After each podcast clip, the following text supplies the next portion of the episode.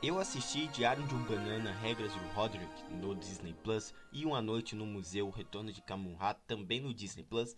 E olha, o que fizeram com Diário de um Banana foi um completo escárnio, como se não bastassem aquela medíocre primeira animação que não chega nem aos pés do live action, onde excluem personagens cruciais e entregam algo totalmente sem camada. Diferente dos filmes e dos livros, eis que surge o que para mim conseguiu ser ainda pior do que o seu antecessor. A trama de regras do Roderick diz o seguinte, tá?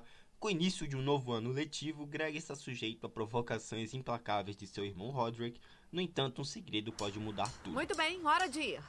Não pode deixar eu e o Roderick sozinhos um fim de semana inteiro. Não se esqueçam de guardar a louça. Eu posso te ensinar tantas coisas, maninho. Eu chamo de... Esta aqui é uma sem vergonhice por completo. O que antes o livro Roderick o Cara era considerado o melhor da trilogia inicial das obras, e o próprio segundo filme era o melhor daquela trilogia de live action, eis que não, eis que então temos o tal regras do Roderick que destrói tudo o que tornava tanto aquele filme quanto o livro totalmente especiais. As piadas naquelas obras anteriores, o tom cômico em si era muito mais assertivo dentro do besterol do que aqui. Lá tinha propósito e combinava com o próprio tom do filme e do livro. E não é o que a gente vê aqui, né? É uma bobice completa sem qualquer conexão emocional com um livro tão marcante para a juventude de tanta gente, tudo é muito resumido, nada tem o devido peso, o devido, o devido desenvolvimento que lá no filme tinha aqui não, não existe, é um conjunto de cenas pobres, né, cenários absolutamente precários e cenas bem constrangedoras mesmo que apelam pelo humor nonsense, sem qualquer laço com o que já vimos na franquia, é tudo muito morto, precário, fraco, forçado e sem alma alguma. Talvez apenas os traços que são os mesmos do livro se salvem deste, destes dois filmes da Disney, que ao meu ver são fiascos esquecíveis completos. Agora, para fechar nosso podcast, eu preciso comentar sobre um novo filme animado do Disney Plus, tá? Que é bem diferente, pelo menos, né, do que foi o execrável Regras do Roderick, que é o intitulado Uma Noite no Museu, O Retorno de Kamunha, um longa animado que dá sequência aos eventos dos três filmes de Uma Noite no Museu, estrelados pelo Ben Stiller, finalmente chegou ao Disney Plus e introduz a uma nova geração aqueles personagens tão carismáticos e adoráveis vistos nos últimos longas. Na trama, Nick segue os passos do pai como guarda noturno do Museu de História Natural dos Estados Unidos e precisa enfrentar uma nova ameaça, o maníaco Kamunha.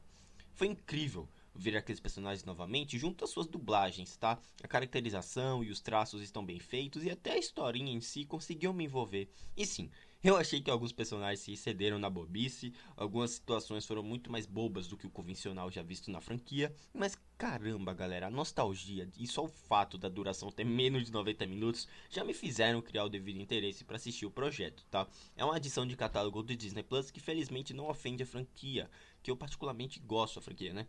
Não ofende por completo. Então vai levar os personagens a uma nova geração, o que eu acho muito válido.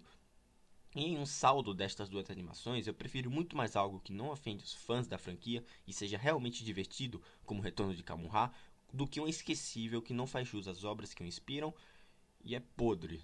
Mas enfim, vale a pena lembrar que isso aqui se trata apenas da minha opinião. Fica à vontade para discordar e me deixar um feedback no Twitter. Eu tenho minhas opiniões sobre filmes, séries e jogos. Você fica por dentro de tudo o que acontece na Twisland, tá bom? Caso você já tenha assistido essas duas, essas duas obras, tá bom? Galera, me siga na Cashbox, onde tem minhas opiniões sobre games, sobre eventos da cultura pop, sobre reviews de filmes que eu não comento aqui. E também me siga na Cool, essa rede social de nome esquisito, onde eu tô publicando minhas opiniões sobre a cultura pop de alguns assuntos que eu não costumo trazer nem no Twitter, nem nos podcasts, tá bom? Galera, é isso, eu vou deixando vocês por aqui. Um grande abraço e até a próxima. Tchau.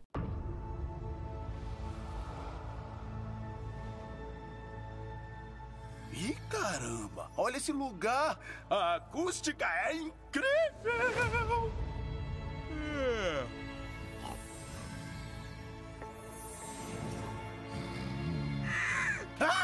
Acordei!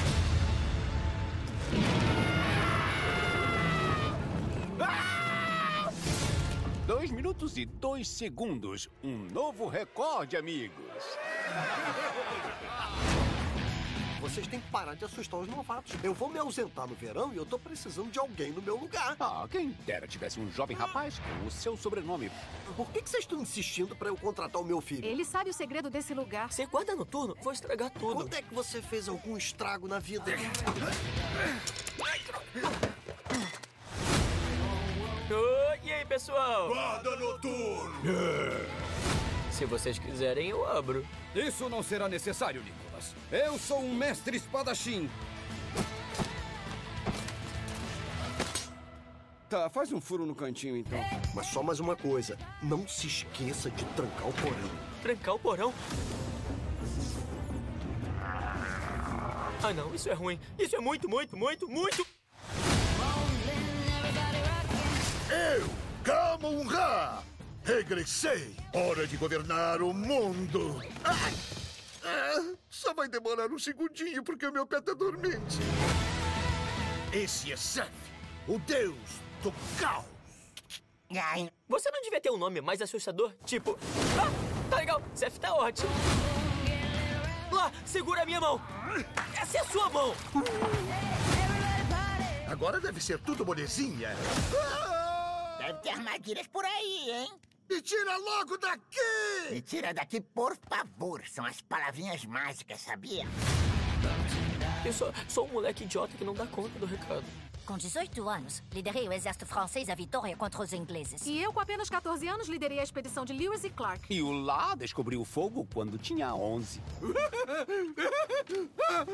Fogo queima.